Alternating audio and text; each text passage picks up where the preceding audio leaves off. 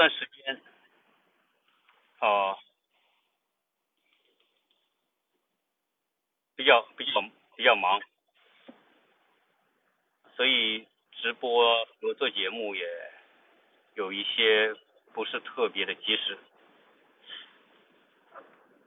看一下，喂，看一下这个，由于我我现在在车里啊。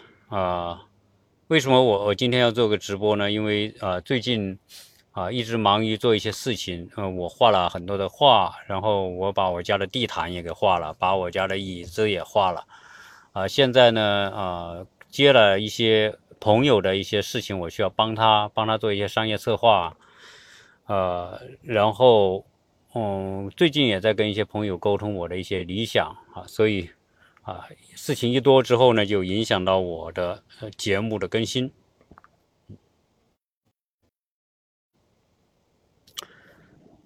呃，今天跟大家啊聊聊啊，最近我留意到的一些事情，就是最近这个事实。时代啊，我们所感受到这种变化实在来得太快啊！就是说，现在呢，不确定性的东西变得特别多。呃，两年前，我我昨天跟一个朋友啊，我们啊一起去干活吧，啊，我们就一边干活一边聊天啊。这个干活呢是干嘛？就是这个刷房子、刷刷涂料哈。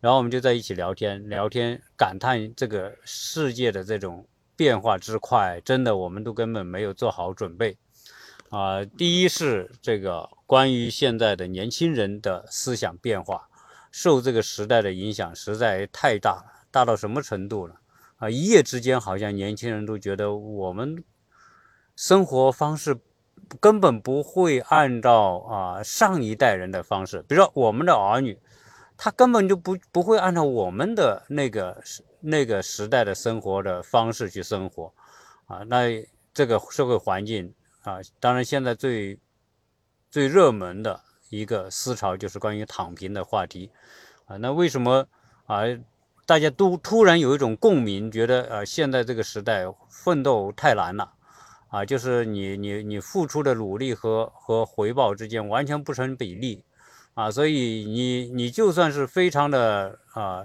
不，你非常的努力，但是不会有对等的回报，啊，这是这个现在这个时代的一个特点。这个我觉得啊不难理解，因为现在这个时代叫高成本时代，呃，高成本时代就就是实际上是伴随着资本的啊泡沫化所带来的。那资本泡沫、市场泡沫化之后呢，我们赚钱总是觉得不够多。啊，而且呢，赚钱很难啊，生活成本、基础的生活成本实在太高了哈，所以人家就会讲到买房的问题，啊，对吧？这个房子实在是啊高不可攀呐，啊，所以有时候说年轻人说我累个半死，那我也不一定能买得起房啊，我干嘛要把自己累得半死呢？啊，所以现在啊，关于这个房子的问题，我一直有个想法，就是说。实际上，这个不动产啊，一直是人们心中的一个一个啊追求的东西。它既是一个安身立命的，比如说房子是我们生活的基本的一个平台啊，没有房子就没有家，没有家就没有生活的安定。所以，不动对不动产的追求哈，变成人类的一个和空气、阳光、水一样重要的东西。但是呢，我随着啊最近的这个时代的发展，我发现不动产这个概念也可能在多少年之后会发生变化。因为昨天我跟我那个朋友就聊到关于这个生活形态，现在年轻人不结婚、不生孩子啊，甚至朋友都懒得谈啊，谈恋爱都懒得谈啊。这种情况在在我们国家，在一部分人当中已经开始形成一种很重要的一种思想共识。那为什么呢？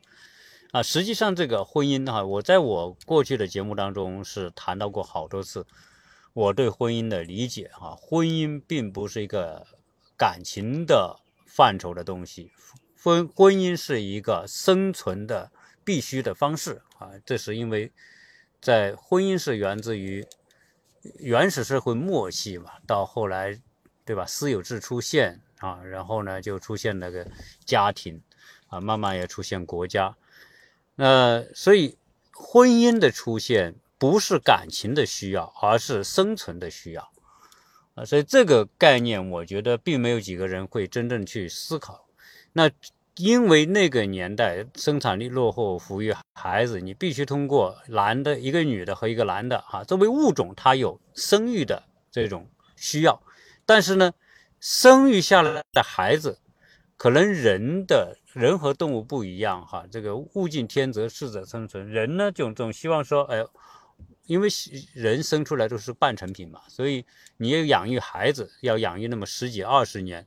你要养育十几年，如果光是女的是养育不了的，她必须要有一个男的去配合。除了生要男的配合，育还要男的配合，啊，需要劳动，需要获取劳动果实，你需要收种庄稼、打猎或干什么，你都要男的去一起来干活。所以，婚姻是确定你会有生育后代，同时。你会合作去把这个后代去养大，所以这个合作养育后代的过程啊，完全就是一个啊付出的过程啊。当然，人有人说啊，那他不是繁衍后代的需要嘛？啊，是为自己嘛？但是我觉得生育啊，是就是生育啊，从生物的角度来说，它是一个得到和付出的一个关系，要不然。为什么啊？人都要过性生活，啊，性生活是人的天堂的状态。因性生活给人带来的那种愉悦、快感，那种，那是属于生理层面的一种啊最高的。在没有毒品之前啊，可能性生活是生理状态的一个最高境界啊。所以，呃，人都想享受这个境界，但是呢，你享受这个境界的过程，就是偷吃禁果嘛。这个在按照圣经的说话，你不是偷吃禁果，然后呢，偷吃禁果之后呢，你就要受到处处罚的啊。那处罚之一，你就是要生个孩子出来，生个孩子，那就会带给你带来无限的辛劳啊。所以养育孩子是你快乐那一刻过程当中你必须付出的代价，当然也是你繁育繁衍自己后代必须付出的代价啊。总之来说。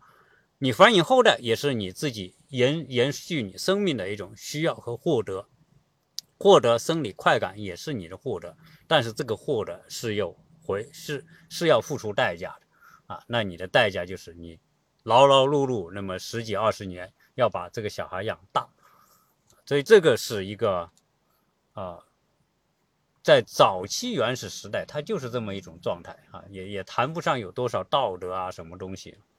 啊，但是到了今天，啊，人们发现，最少我个人发现，啊，婚姻真的叫和这这个时代主流是不相符合。昨天我那个朋友跟我讲说，如果放到，当然他他是七零年代的人啊，如果他说，如果放到他是生长在今天这个年代，比如说今天二十岁，那他就会去考虑要不要结婚。他甚至可能结婚都不会结，更不要说要孩子。那说明什么呢？就是说，我们那那一代人哈会结婚生孩子，以及我们以前以前的那些人都结婚生孩子，对吧？啊，但是到了今天，突然好像这些年轻人觉醒了，啊，就是说，为什么我要用人生的最美好的时间去生个孩子出来？那以前呢？你说在原始时代、农业时代，那也没有避孕呐，也没有这些科技手段，对吧？你你要过新生活，你就可能面临着生孩子，那个是没法逃避的东西。所以大家就变得说，人人都如此，也就不觉得有什么奇怪的事情啊。但是今天不一样，今天结不结婚可以选择，主要是因为啊，要不要小孩可以选择。对吧？我我就我现在人可以有夫妻生活啊，有性生活，但是他可以不要选择不要孩子啊，这个就把把一个原来本来是顺理成章连在一起的，你要过性生活就可能有孩子，对吧？但是现在不是，现在是我既要过性生活，我还不要孩子啊，这就是这个时代和过去时代的不一样。那既然是我可以不要选择不要孩子，然后呢，我们说现在养孩子和不养孩子，你到了老了的，你的处境可能差不多。那既然是这样，我为什么要孩子？所以现在这一代年轻人突然觉醒，那真的是叫这个时代的时代的这种产物啊，人的意识的觉醒啊。所以现在关于出生率、婚姻的这个。结婚率下降，出生率下降，这个是一种大势所趋。这个基本上来说，稍微物质生活提高一点，人的生育欲望就下降。呃，物质生活的这个程度、舒适度提高的越多，出生欲望的这个生育欲望就会下降越多啊。人为什么？因为人把生命把自己这一生的生命以及这一生他个人想要享受的或者要实现的事情放到第一重要的事情，而不是养育儿女放在第一重要的事情啊。所以这个这种时代，为什么我在过去好几期节目里面讲到关于人口出生率下降的，不光是发达国家啊，像中国这样一个新兴国家，出口出生率下降啊，这个。固然，我们原来计划生育是一个因素，啊，大家都社全社会都习惯于生一个，甚至不生，啊，这种呢，我觉得，呃，计划生育仅仅是因素之一，但是呢，更重要的是时代背景，因为印度没有计划生育，非洲很多国家没计划生育，稍微经济有发展的这些国家，出生率都在下降，所以这个，这个是一个。社会时代的产物。好，那问题来了，大家都知道自己这几十年的生活质量最重要啊，所以人回归到一个最根本的自我需求的这样一个状态，所以啊，选择不结婚啊，就变成一种共识，而且呢，呃，未来。关于老了之后的生活，啊，跟你有多少儿女没什么关系啊。虽然可能有儿女，会有一些人会照顾你，但是大部分人，啊，都都会选择以自己为中心啊。所以，啊，所以不生孩子，不结婚啊。就像我们讲嘛，就算是如果是我们出生在今天这个年代啊，我们现在是二十岁，我们也可能像其他年轻人一样。啊，所以这种呢，这个这个题我觉得很难解，除非你，除非这个时候这个社会有足够大的这个啊刺激的力度啊，即便是力度大，但是也不太可能把一个经济发展的比较好的国家，这个人口出生达到平衡都已经是很难了，因为一个妇女一生生二点一个孩子是一个。人口保持平衡的一个基本点，低于二点一就是人口就会出现负增长，啊，现在很多国，中国现在的人口出生率大概是一点四啊，啊，韩国是零点八九啊，印度是啊不那个日本也只有百分之一点一一点一一点二的样子，啊，所以欧洲国家都一样啊，那接下来这个房子。大家会说这个房子以后是不是真的就会没人要啊？这个我觉得时间问题吧。啊，总之来说，房子它可能能够用个七十年、一百年啊。但是七十年、一百年之后的人口，我我有一期节目讲到二幺零零年、二幺零零年八十年之后，地球的人口会会大量的啊。出现这种下降的趋势，中国到那时候可能七亿多人口，啊，甚至是这个韩国可能就剩三四千万、两三千万人口，啊，就是减掉一半。那你想想，这么多房子，能有人住吗？对吧？啊，但是你说当下有人买，啊，这是因为投资的需要。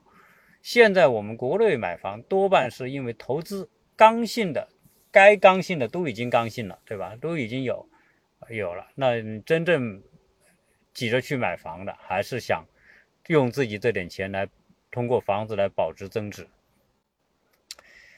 呃，但是呢，我觉得这个不动产这个东西也是个时代的产物，也就是说，过去农业时代、工业时代，你的生上班方式和生活方式决定了你必须是以某一个点、某一个城市为为哈对为据点。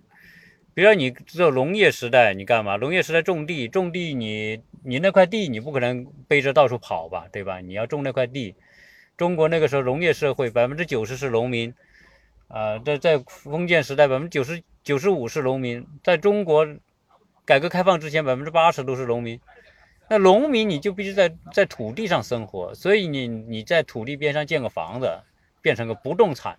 就变得顺理成章，人以房子为中心画个半径，我在这个半径当中活动，对吧？所以才有不动产的概念。到了工业时代，你进工厂，进工厂，你也不是每天换个工厂，你可能一进工厂可能就工作个十年八年，那我就需要一个不动产，在我上班的附近找个房子住。今天美国的情况就特别典型，美国人这个。房子的永久产权对美国人来说是没有意义的啊！我这个话我已经说过好多好，在好多时时那个节目当中都说过了。对，就是说，呃，我们国内买房子，或者说七十年产权哈，或者是你到有些国家去啊，都说我这是永久产权。永久产权这是个伪命题，是一个是是忽悠人的东西。美国人才不看重这个永久产权呢？为什么？啊，因为有些人说啊，那你要买到这个地，你家这个有有有有个院子，院子下面有石油，石油都是你的，这不是骗人的东西吗？啊，你你怎么可能在你地下去挖去去去勘探石油呢？所以这个东西完全都是一种一种啊，对于没有了解过什么叫永久产权的中国人。啊，这就是很多你到国外，他们就这么骗你啊！我们这里就永久产权，你们在中国在七十年，哈，那我讲，我告诉你，在美国，平均美国人平均拥有一个房子，就拥有的时间不会超过十年。他买一个房子不会超过十年，一般情况下，为什么不超过十年？有可能他工作的原因，他在某个城市工作，在美国也不是说遍地是工作，有好不容易找到工作，他一定是在工作附近去。居住，那就会把其他地方房子卖掉，然后呢，在工作地方去买个房子，住个几年之后，啊，小孩要读书了，那他可能找个学有学校的这个区域，买个房子去居住。小孩毕业，高中毕业，高中毕业是美国人卖房子的这个这个刚刚性的一个动作，就是基本上高中毕业之后，很多美国的夫妇就会把房子卖掉。你想想，他读初中读到读过高中，多少年？才六七年吧，六七年他就要换房子。所以美国人换房子跟换衣服一样快。那永久产权有意义吗？根本就没有意义啊！所以美国的房子的流动性还是很大的。好，那么接下来我们看到一个情况，现在美国人上班。由于疫情的原因，现在美国有相当部分的人，只要可以跟互联网挂着的人，基本上都是在家里上班。只有那些必须亲力亲为的服务业、制造业，你必须到工厂去上。比如你去开个餐厅，你你你必须到餐厅去工作，你是服务员也好，你厨师也好，对吧？啊，但是呢，如果你是在银行，什么搞技术的、搞 IT 的、搞咨询的，哈，什么做会计的、干什么的，只要互联网能解决问题的，都在家里工作。所以都在家里工作，大家就不会说我一定要在工作单位附近买房啊，我可能找一个舒适的地方、房价便宜的地方买房。所以这一波的房价高峰和在家办公是有很大的关联。好，但是接下来大家会知道。一个逻辑是，现在很多人年轻人说，我不需，我不想要孩子，我也不想要婚姻，我就想一个人过，对吧？一个人过，我可以最大限度的让自己的这个幸福度啊，这个自由度发挥到最大。那一个人居住和一个家庭居住需要房子的大小就完全不一样。你一个家庭居住，在以前四五六个人的这个家庭，为什么美国房子都大？美国房子平均是四房三卫，这是美国最标准的。美国看房子不是说几厅，我们是三室两厅，对不对吧？我们在国内基本上这样，在美国他只看你的房子多多大，只看几个卫生间、几个卧室来衡量你的房子大小。因为客厅、餐厅这是标配啊，基本上都有，你肯定是有两厅以上的，在美国。哎，然后房子大小就看你你你的卫生间数量和和房间的数量啊，对吧？那现以前你比如说你生四个孩子，那你最少要五个房间或者四个房间。这是为什么？美国，你你到美国来看房子，老一点的房子都是四房三卫居多，有的是五房三卫或者五房四卫居多，啊，再到六房以上的就是属于大 house 了。那要么有人特别多，要么就是特别豪华，啊，你说低于两个房子的也很少。在过去，婚姻的变化。聊到这个工作方式的变化，聊到现在人以自己为中心，就是以一个人为中心。那这个时候，为什么在很多大城市买房，在深圳、广州很多房子那种公寓卖的那么火？因为我一个人，我只要有一间房，那种酒店公寓就够了，我就过得很舒服了。什么三房四房跟我没关系，对吧？我就是能够满足自己需要就行了。好，基于这种。社会的变化，大家会看到一个未来的趋势，未来的动产甚呃不动产这个概念都可能基于时代的变化给颠覆掉。我想大家可能没有想象，说怎么动产变呃不动产变成动产？不动产就是我说这个房子你是建在地上的，你打了地基建在地上的，这叫不动产，你是不能随便搬动的啊！你说你把个房子从洛杉矶搬到纽约去？你能搬吗？你根本不可能。你在洛杉矶从一个城市，你搬个一公里你都搬不了啊！你说特用特殊技术移动房子啊，你特动特动特殊技术移动房子，移动个一百米、两百米也可能可以，对吧？但是你要说整个房子搬啊，这种这种可能性是极极小极小啊，就是它是个不动产。好，那么接下来我觉得不动产的概念。有可能再过个几十年之后，都会变成一个过去式。不动产变成过去式，就如同婚姻变成过去式一样啊！大家要想想到这个时代就是有这么大的变化，就翻天覆地啊！那为什么呢？因为在美国啊，这个房车是一种美国的文化。当然，美国的房车呢，主要是基于度假的需要。啊，因为美国在二十上世纪的二十年代开始，美呃福特汽车，美国的福特汽车大规模生产汽车之后，就开始做房车。啊，美国有大量的公共的公园，有州立公园、国家公园，开发了大量的房车营地，所以美国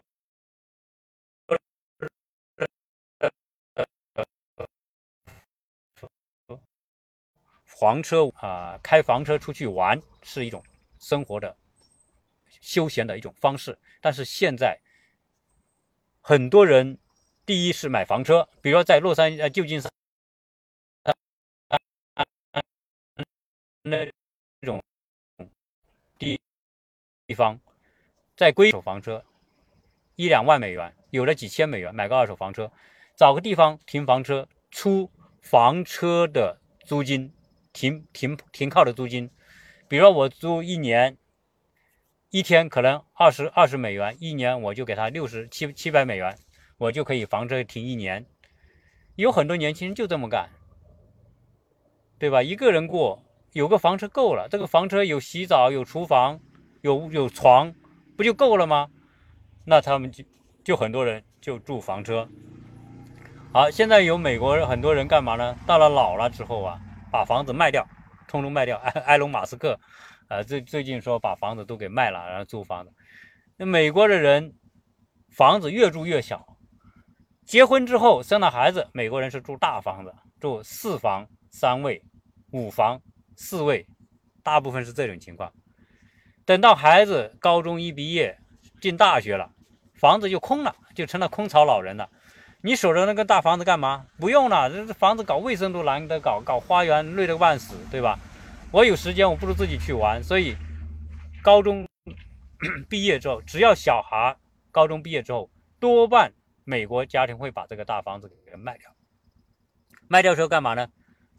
去买一个公寓，买一个联排小别墅，两两房三房的就住着。两房三房住着，第一房子便宜，第二呢不需要怎么打理，啊，第三呢这种公寓或者是联排别墅呢，为物业公管理公司把花园什么都处理掉了啊，这个房子外面有什么问题，都物业公司解决，他都不用管，所以就会变得很轻松。甚至有些人老人干嘛呢？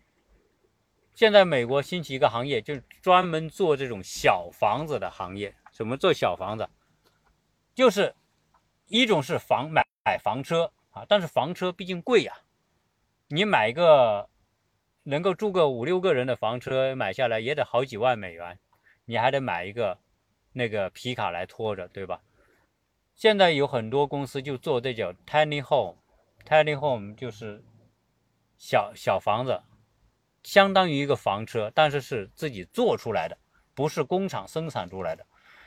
这种小房子就是可以拖在拖车上的房子，现在很多人喜欢这种房子，那我觉得是这是一个一个很有趣的苗头，因为做一个这样的房子，大概如果自己做，可能两万美元就可以了。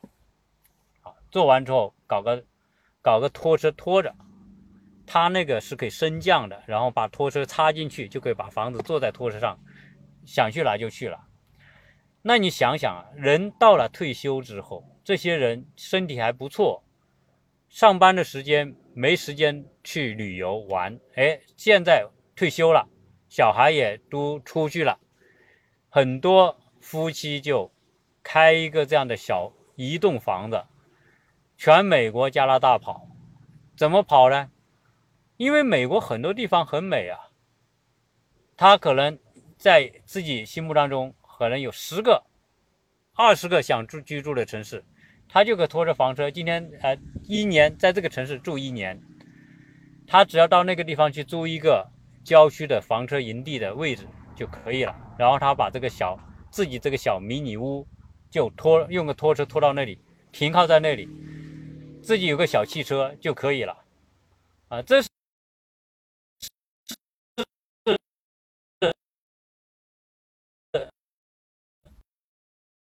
所以，未固定在一个单位上班的这种概念，我觉得未来将淘汰。特别是互联网时代、虚拟现实的时代，那谁还要守着一个地方呢？所以，人在移动互联网时代，在五 G 时代、万物互联的时代，人彻底的自由，人根本就不要守着一个一个地方。在美国的这个身份证上，只有一个出生地，没有籍贯，什么都没有。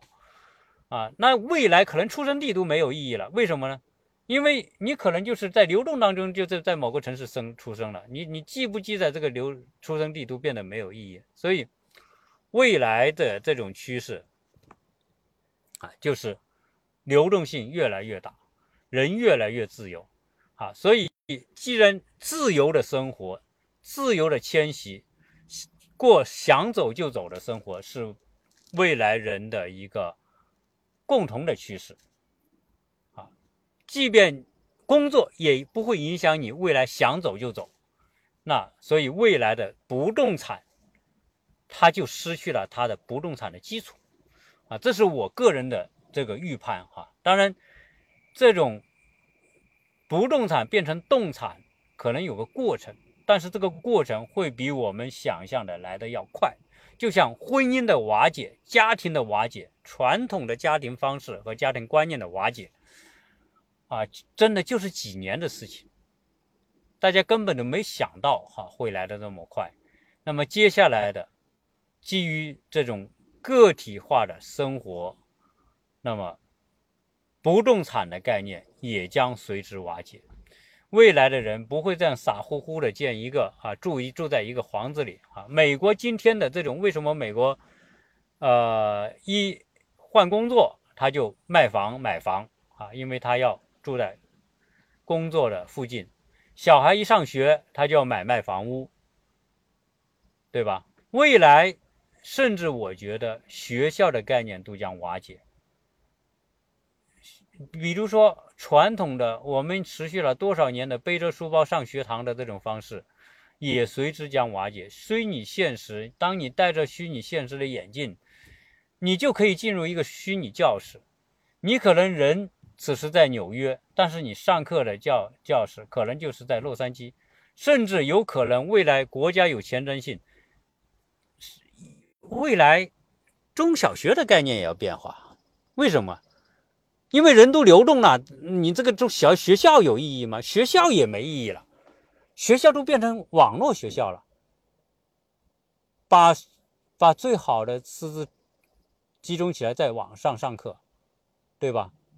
网络是没有边界、没距离的啊，所以这样一来，可能未来学校也也这种方式也将发生变化啊。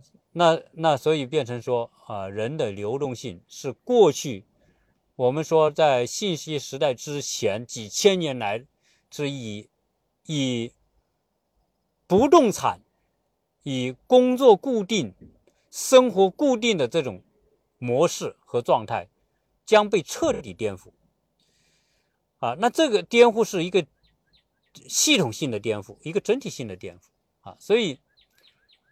啊，基于家庭的这种变化、观念的变化带来的家庭的变化，带来了工作的变化，带来了不动产的需求的变化，带来了教育的这种虚拟化的变化。这几股围绕人们生活的最重要的内容，都从固定变成流动。啊，这是。信息时代可能带来的最彻底的变化啊！我觉得我今天聊的这个话题是一个面向未来的话题，对未来的一个预判和思考啊！这种预判和思考，我觉得它是迟早会到来的啊！人未来可能真的就是一个移动，未来的车子就是你的家，未来的房子和车子可能就是一体的。或者未来就是一个一个生活的箱子，再加一个拖车的关系啊。那这种我刚才讲的，在美国很多人建这种迷你屋，移动的迷你屋，就是一个移动的房子。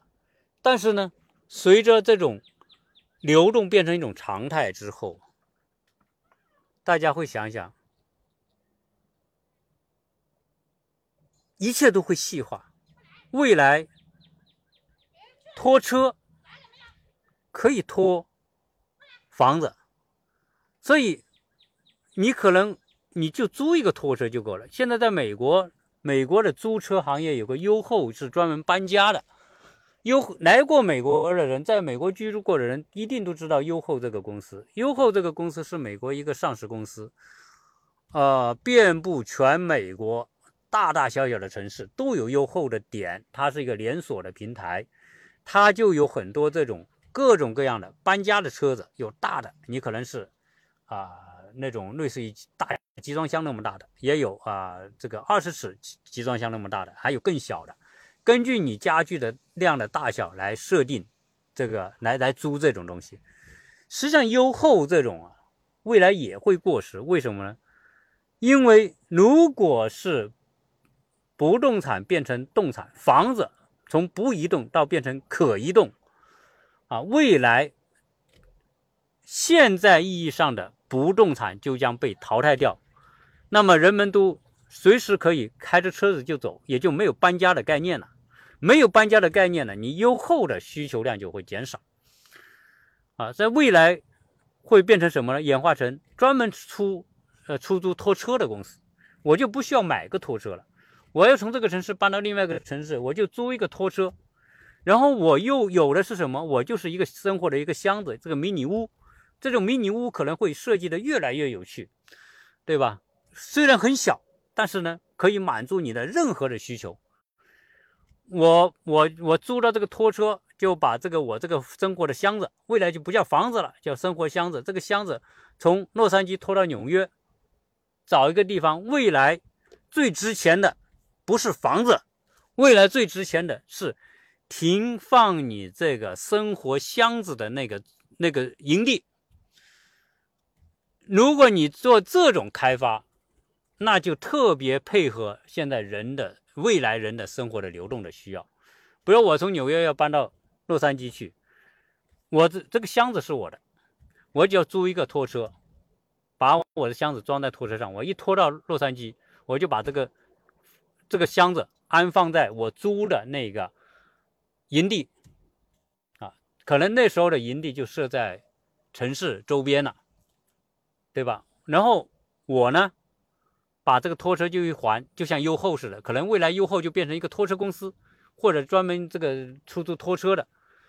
那我就把这个拖车一还就行了，我就在这里生活。哪天我要走的时候，租个拖车，装着自己这个生活的箱子就跑了。就是自己行李箱，就是一个，我们是拖着行李箱去旅行，我们不是我们拖一个生活的箱子，我就住在这个生活的箱子，像一个胶囊似的，对吧？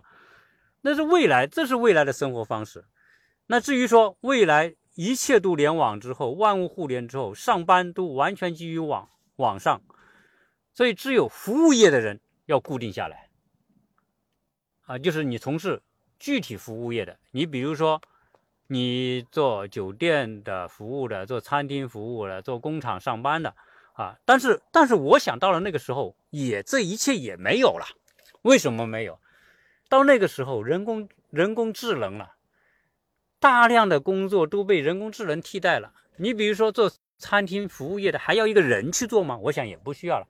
我我买买十个机器人来送餐订餐的机器人，送餐订餐完全可以机器人代替代代替了，对吧？你还要吗？甚至可能那个时候，餐厅的概念就变了。既然你一切都动了。对吧？你从不动产房子都要动了，那有什么不能动呢？工作方式都动了，未来的餐厅也是动的，对不？一切都变成移动的了。所以你想想，这个在未来是一个完全移动的世世界啊，不移动的世界，不动产这个东西，我估计这种东西可能不要一百年，这一切都完全将变成现实啊。所以。呃，想想啊，我们人类根本没有准备好这种变化，但是这种变化不以我们的意志为转移，它一定会来，啊，这就是科技所带来的这种巨大的变化，啊，所以所以科技可能改变的人类，啊，我觉得人类是根本没有预备好这种这么快的速度，嗯，呃。当然，这个我是算是一种对未来的一种设想吧，也算是一种意淫啊。我觉得，我觉得很多东西，我们过去认为顺理成章的、固定的某种观念，在未来都可能被颠覆啊。这种颠覆是彻底的颠覆，彻底的颠覆啊。所以，啊，科技有的时候想想也蛮可怕的。那到那个时候，人际关系发生变化，现实生活当中的人际关系将大大的减少，取而代之的全是在网上虚拟世界的人际关系。呃，什么小时候玩伴的概念可能都没有了，啊，所以想想是比较比较可怕的一种变化。当然，人最终会适应这种变化。因为今天我做这个节目啊，是临时在做的，所以呢，我知道这个参与的听友不一定很多，但没关系，因为大家可以来通过回放来听啊。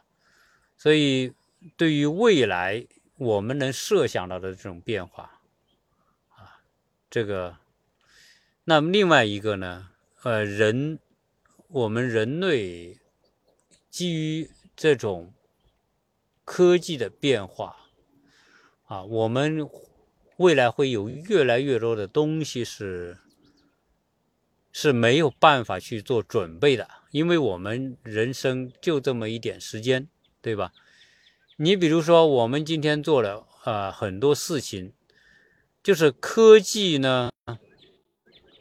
它有前瞻性，但是呢，它有冒险性。大家对于科技可能带来的冒险性是没有概念的。但是科技有什么冒险？科技改变生活，科技对人类都是好的。但实际上真不然。科技因为科技具有很大的冒险性，所以科技对人类不光是给你带来今天的这种舒适度的提高、便捷度的这种改变。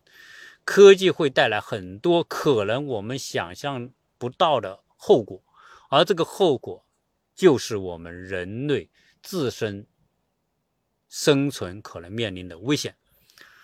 啊，大家对我说这一串可能不一定有理解啊。我举一个例子，大家知道，呃，这一次的疫情，现在美国呢，基本上来说。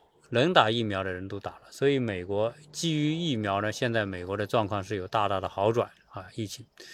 但是呢，你像这么快的速度就就把一个国家的人都注射一遍疫苗，但是疫苗是个科技产物，这个疫苗呃有没有副作用是没有真经过充分验证的，呃，可以说那叫叫。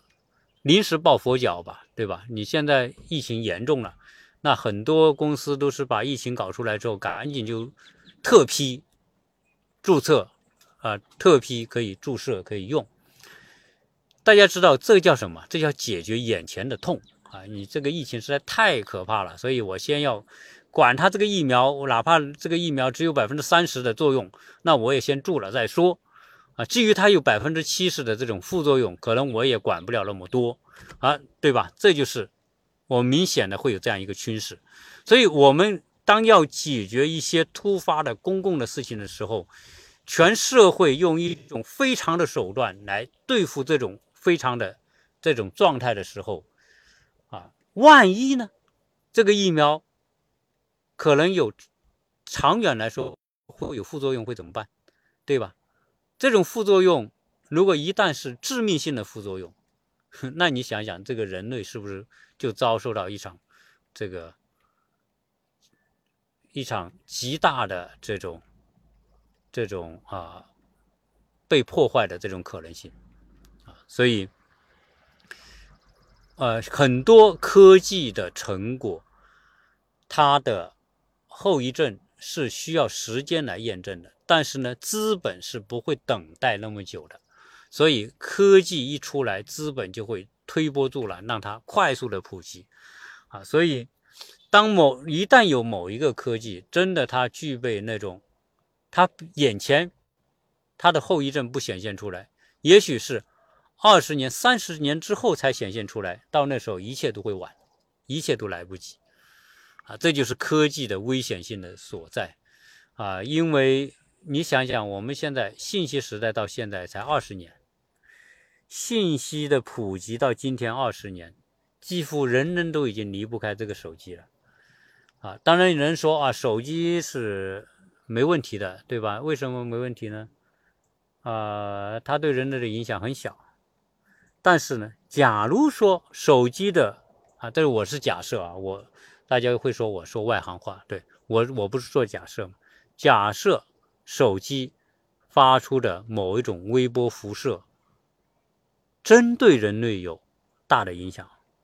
你想想，我我不是讲人类的生育能力，现在不管你是想不想生育，想不想结婚，就从生理层面来说，平均男人的生殖能力是成倍的下降，女人也一样。为什么？这一切。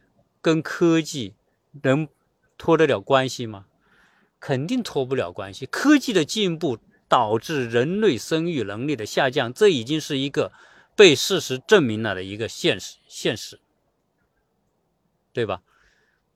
科技发展带来的环境的变化，对人类自身的影响，就导致人的原生态越来越少了啊，人的这种生育。啊，就是比如说你精子和卵子的这种质量就下降，这个才多少年，对吧？你从才才一从工业第二次工业革命到现在，化学化化学工业兴起，燃油工业兴起，你到现在也就一百年的时间，一百年时间已经这么大的变化，在未来未来的科技会。可能一个新的科技出来，不用十年就完全普及了，啊，AI 人工智能从现在开始到最后的普及不会超过三十年，啊，你想想看，那科技如果对人类有某一种潜在的致命性的危险，可能一代科技就足以让人类万劫不复，这就是科技，啊，但是呢，虽然我是说的这么吓人，但是人类仍然是会。拥抱科技，啊，所以人类拒绝不了科技，啊，不光是人们从改善生活的角度拒绝不了科技，你从现在资本更是要依赖科技。你现在这些上市公司要赚钱多一点，都是你是越高科技、越新科技、越新技术，你的估值越高，啊，所以资本会让这种科技快速不普及啊。所以我说，未来主导人类的一个是资本，一个是科技，啊，这两个这两大主力的完全结合，啊，彻底颠覆人类的生存状态。好，那最近呢，还有一个事情也也是比较有意思啊，就是人的观念啊，原来我们说观念变化往往是一代人的事情。啊，一代人有一代人的观念，但现在我们发现不是。现在观念原来说一代人二十年嘛，最少二十年一代人，对吧？那现在不是，现在是以十年或者五年。所以有人说零零后，零零后到现在已经二十岁了，那就变成一零后了，是吧？十十岁一零后了。现在是每五年，基本上从观念的角度就是一代人。大家大家很难设想吧？这才三四十年的时间，这种代际就从二十年变成了五年一个代际，哈，所以所以才会有五九五后，叫现在就是一零后，在接下来一五后，二零一五年之后的这一代一代，因为什么？因为这个这个信息更新太快。我们现在都来不及形成一个固定的观念，很多东西就过去了。为什么有我们？你像这个六七十年代以前的人，他会有一种他那个时时代的记忆，因为那个时代很慢。我们记得我们小时候啊，去农村耕田、种地、放牛、砍柴、割猪草。对吧？那这是一，这是一，那是一个时代的这个跨度的一个记忆。现在这些都没有了，现在农村这些都没有了啊！所以这个观念更新的实在太快，都来不及沉淀任何东西，嗖的一下就过去了。这就是这个时代的特点，信息时代的一个最大的特点就是信息更新太快，导致于。很难在这些信息当中沉淀出一些值得沉淀的东西，因此也就没有传统。所以今天这个时代是一个去传统的时代。你说年轻的一代，你说他记住农村的某种传统，或者你老家的某种传统，在他脑子里都没有了。对我们小孩来说，什么小时候的传统，通通没有。唯一的记忆就是游戏，对吧？所以。想想这个比较可怕，一个没一个没有没有沉淀的时代是很可怕的时代，啊，一个没有过去的时代是没有基石的时代，啊，就是历史是未来的基石嘛，但是 对不起，未来的历史已经没有未来的基石了，啊，也就没有传统了，一切都基于互联网或互联网一体化，啊，所以呃，文化会变得极为的单调。啊，未来如果从文化的角度会变得极为极为单调，那这个极为单调的时代会让人很焦虑，啊，所以这也是科技可能带来的一个变化。呃，最近在我们国内哈，包括国际上都一样，就是原来有一些名人，对吧？一些大咖，知名度很高的那些人。原来很受待见的哈，动不动就是楷模，动不动就是人们的偶像，动不动就是人们心中的这个这个什么大咖那种人，啊，原来都是很受追捧，粉丝都是成千万的这个粉丝啊，是对吧？说一句话可以让人很狂热的那种人，大家发现没有？现在这种人红的越紫，翻的越快，啊，这个东西真的就出乎我们的意料。所以现在是一个去偶像、去权威的时代啊！谁都你要成，你想成为偶像很难，因为成为偶像是需要时间沉淀的，对吧？你可能在某一个时间段，哈，你是在某个领域里面很很棒啊，很知名，很有影响。现在都不给你这个时间了啊！所以我们看到马云。翻车翻得很惨吧？啊，原来是屠龙少年，现在成为什么？对吧？成为这个被屠龙的这个对象。嗯，类似这种情况是很多的。那还有啊，最近出现的那些什么啊，原来的一些网红啊，类似于什么那个那个高晓松这一类的角色，现在通通给翻车了。那我相信这未来翻车会越来越多，为什么？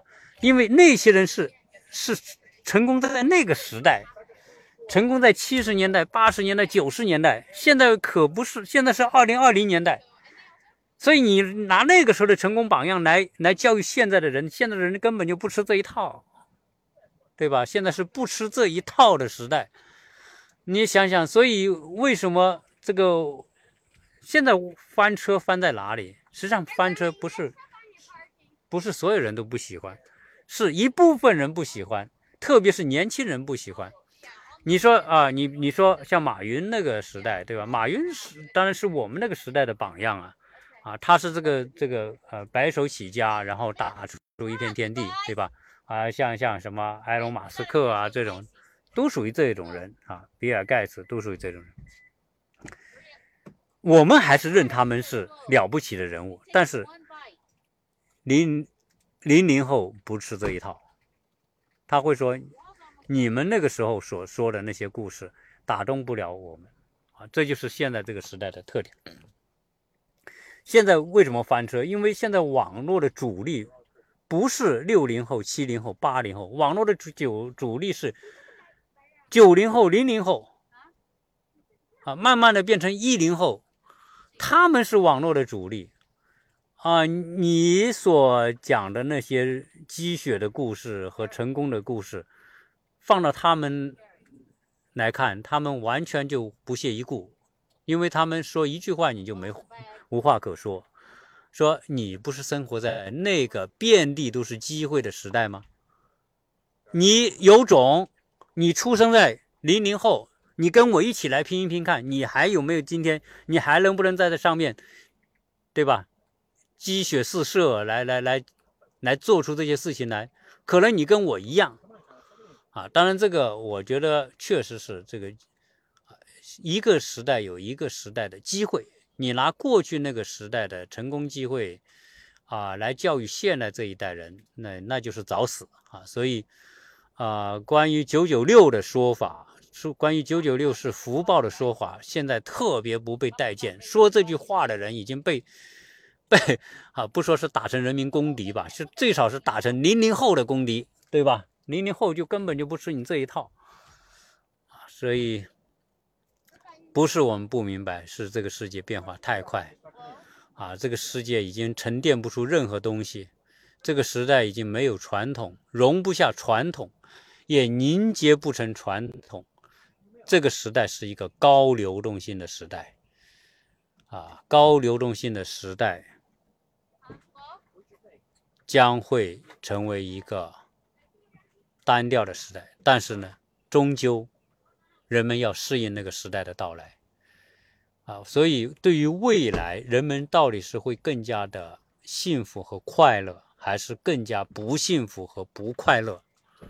没有答案。我绝对不敢说未来的人一定不会幸福，不会比今天的人幸福。但我也绝对不敢保证未来的人一定会比今天的人幸福，一定会比三四十年之前的人幸福。因为幸福是一个多角度理解的概念，可能我们今天去看未来的人会认为不幸福，但是有一点是可以看得到，今天的人的焦虑比二十年前、三十年前人的焦虑要多，这是一个不争的事实。那从这个角度来看，我觉得大概率未来的人会比现在的人更加的焦虑，因为。未来的人面临着一个更加快速变化的时代，变化的越快，焦虑越。这个能不能成为一个正向的关系啊？从我现在来看，大概率会成为正向的关系。发展的越快，说的不好听呢，现在很多人小孩子拼命读书补习，可能。还没等到你走向社会，你拼命读书和补习的东西就过时了。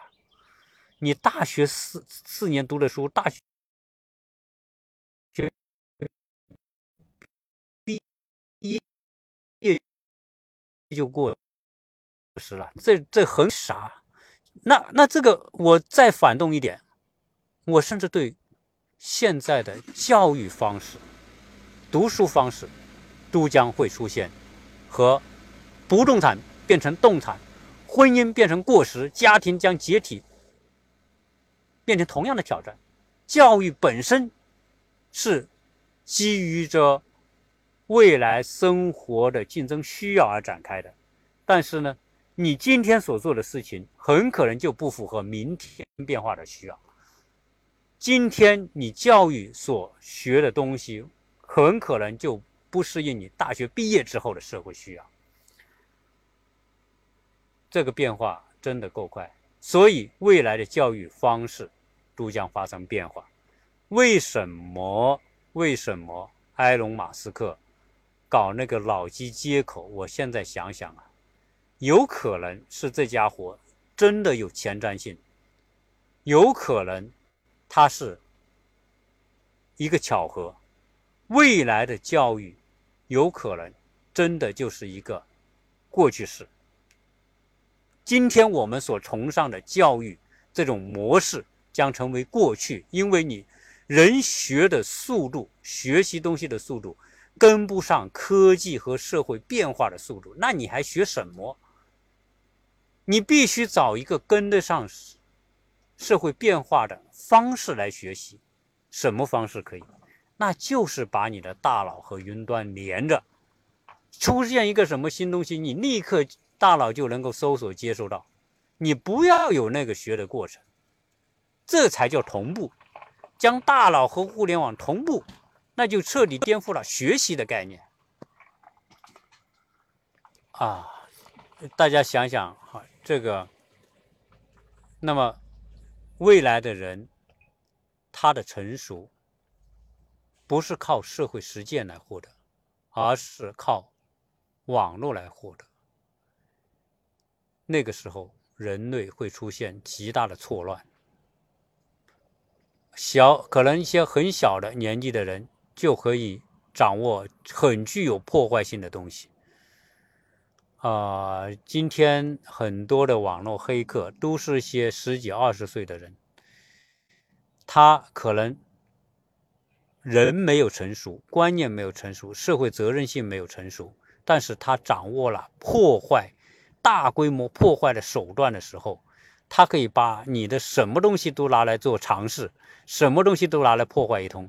到那个时候，这个世界是相当的不稳定啊！所以想想，想想，未来是会是一个非常充满着不确定性的混乱，会不会？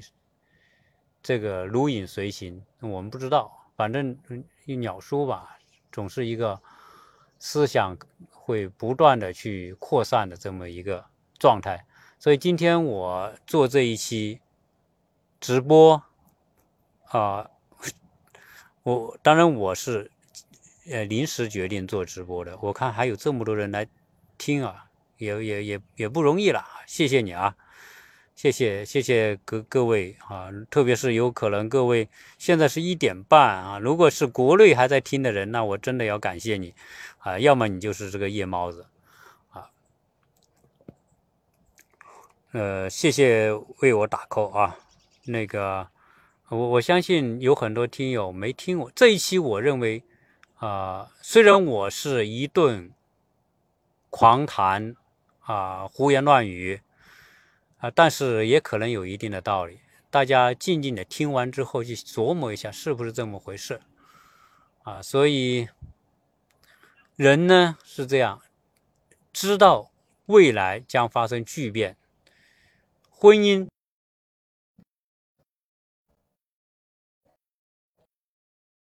家庭将解体，人不再被工作单位和场所所束缚。不动产将变成动产，房子是装在轮子上到处跑的。教育跟不上时代的变化，现在的教育方式将被彻底颠覆。现在的学校在一夜之间可能发现，原来学校是一个过时的东西。所有的教育都将基于互联网，再加上科技变化太快，我们人脑的。接受、消化、吸收信息的能力速度远远跟不上信息自身变化的速度，所以人必须将大脑跟云端接着。所以，埃隆·马斯克搞了这个脑机接口，可怕啊！然后呢，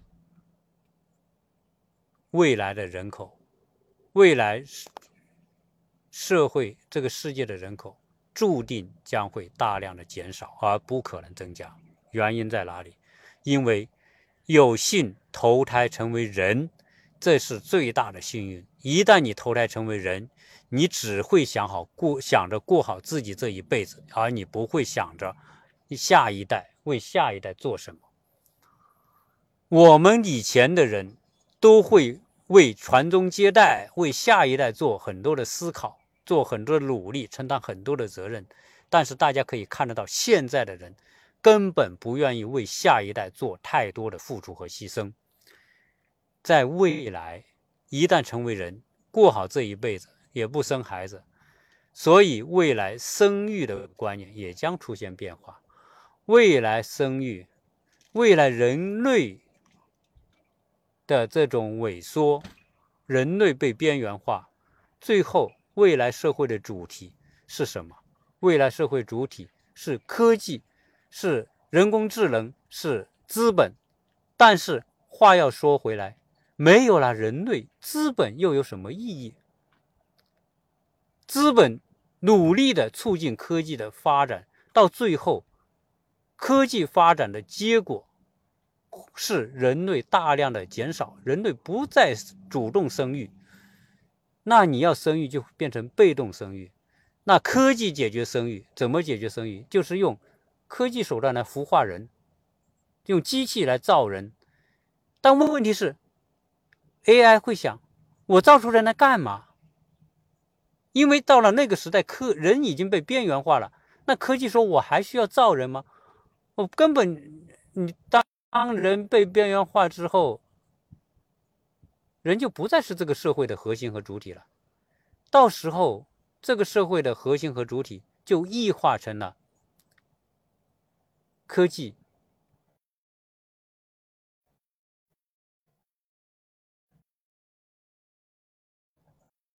加资本，人类就莫名其妙的在科技的发展当中就消亡了。